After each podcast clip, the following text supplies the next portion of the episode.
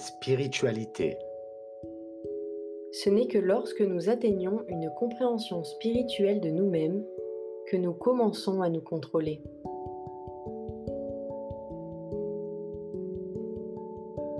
Avant de m'aventurer sur le terrain de la spiritualité, je suggère de nous remémorer les notions de mental, d'affect et d'esprit. D'une part, il y a ce que l'on appelle le mental rationnel, conscient, logique, qui pense, observe les données, se rappelle et résout les problèmes. D'autre part, il y a le mental réactif qui se définit comme la réaction primaire, sans raisonnement, d'une personne qui travaille sur une base d'excitation réflexe. Cette partie-là du mental n'est pas sous son contrôle, mais exerce une force et un pouvoir de commandement sur sa conscience, ses buts, ses pensées, son corps et ses actions. C'est la définition que nous conserverons. Un affect est un état de l'esprit tel qu'une sensation, une émotion, un sentiment, une humeur. Tout état de ce type a un aspect, bon ou mauvais, et ainsi nous influence ou nous motive. Il varie également en force, c'est-à-dire son incidence sur notre motivation à agir ou réagir, et donc sur la conation.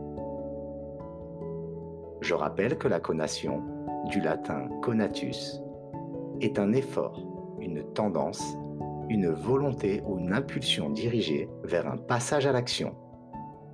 En gros, plus nous sommes sensibles à l'affect, plus nous exposons à répondre à notre environnement par des réactions involontaires.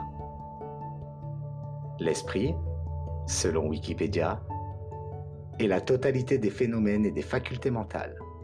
Perception, affectivité, intuition, pensée, concept, jugement, morale. En ce qui nous concerne, nous emploierons une définition légèrement différente, celle de la psychologie. Psychologie, le mot esprit désigne les processus mentaux et la faculté de penser propres à l'homme. À présent, revenons-en au sujet de ce principe, la spiritualité.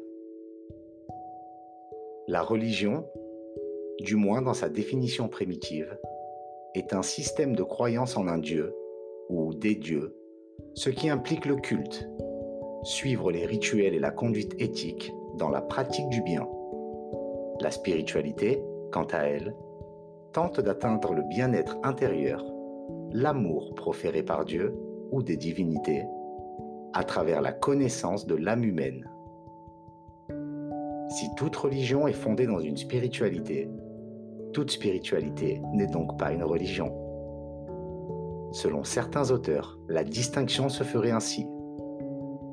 Il y aurait dans la religion une perspective collective et dans la spiritualité une démarche plus personnelle.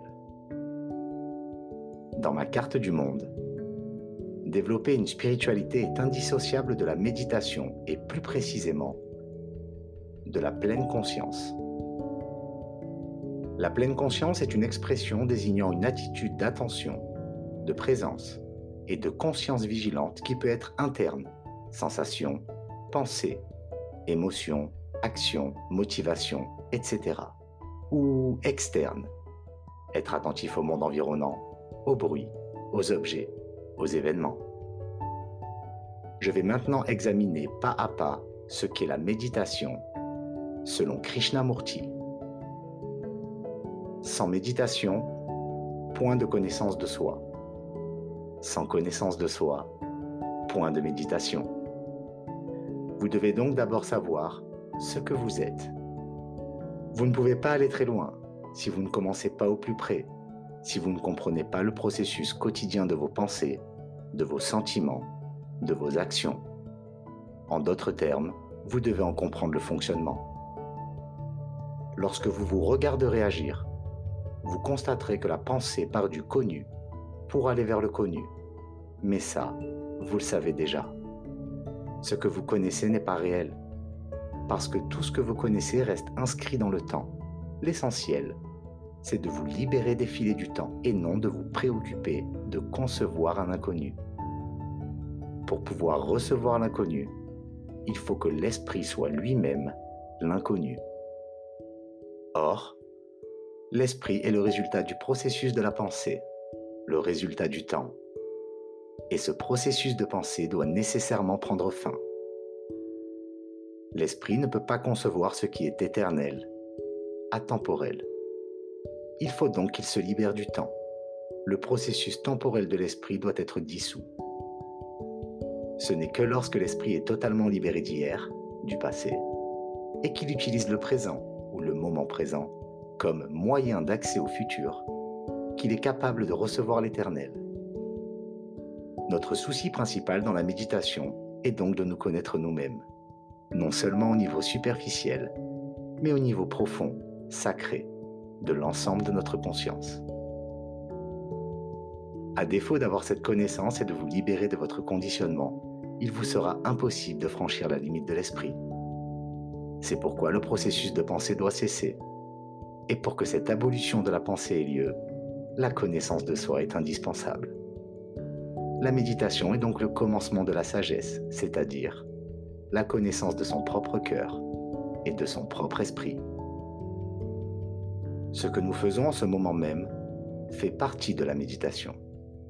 Ce qu'il faut tout d'abord, c'est d'avoir la conscience du penseur et ne pas essayer de résoudre la contradiction et de provoquer une forme d'intégration entre le penseur et la pensée. Le penseur, c'est l'entité psychologique qui a accumulé une certaine expérience sous forme de savoir. Il est ce centre, tributaire du temps, qui est le résultat de l'influence perpétuellement fluctuante de tout ce qui l'environne. Et c'est à partir de ce centre qu'il regarde, écoute et vit des expériences. Tant que l'on n'a pas compris la structure et l'anatomie de ce centre, les conflits sont inévitables. Et un esprit qui est en proie au conflit est dans l'incapacité totale de comprendre la méditation dans toute sa profondeur et sa beauté. Dans la méditation, il ne doit pas y avoir de mécanisme de l'ego, ce qui signifie en substance que le mental, la pensée ou l'affect doivent cesser d'exister. Il ne s'agit pas non plus de vous asseoir en tailleur et de respirer d'une certaine façon ou de loucher sur votre nez. La méditation n'est pas isolée de la vie. Quand vous êtes au volant ou dans un autobus, quand vous bavardez sans but particulier, quand vous marchez seul dans un bois, ou quand vous regardez un papillon porté par le souffle du vent, porter à toutes ces choses une attention de choix fait partie de la méditation. Ne restez pas là à attendre dans l'espoir d'avoir à la fin le descriptif complet d'une méthode de méditation. Du moins, pas aujourd'hui.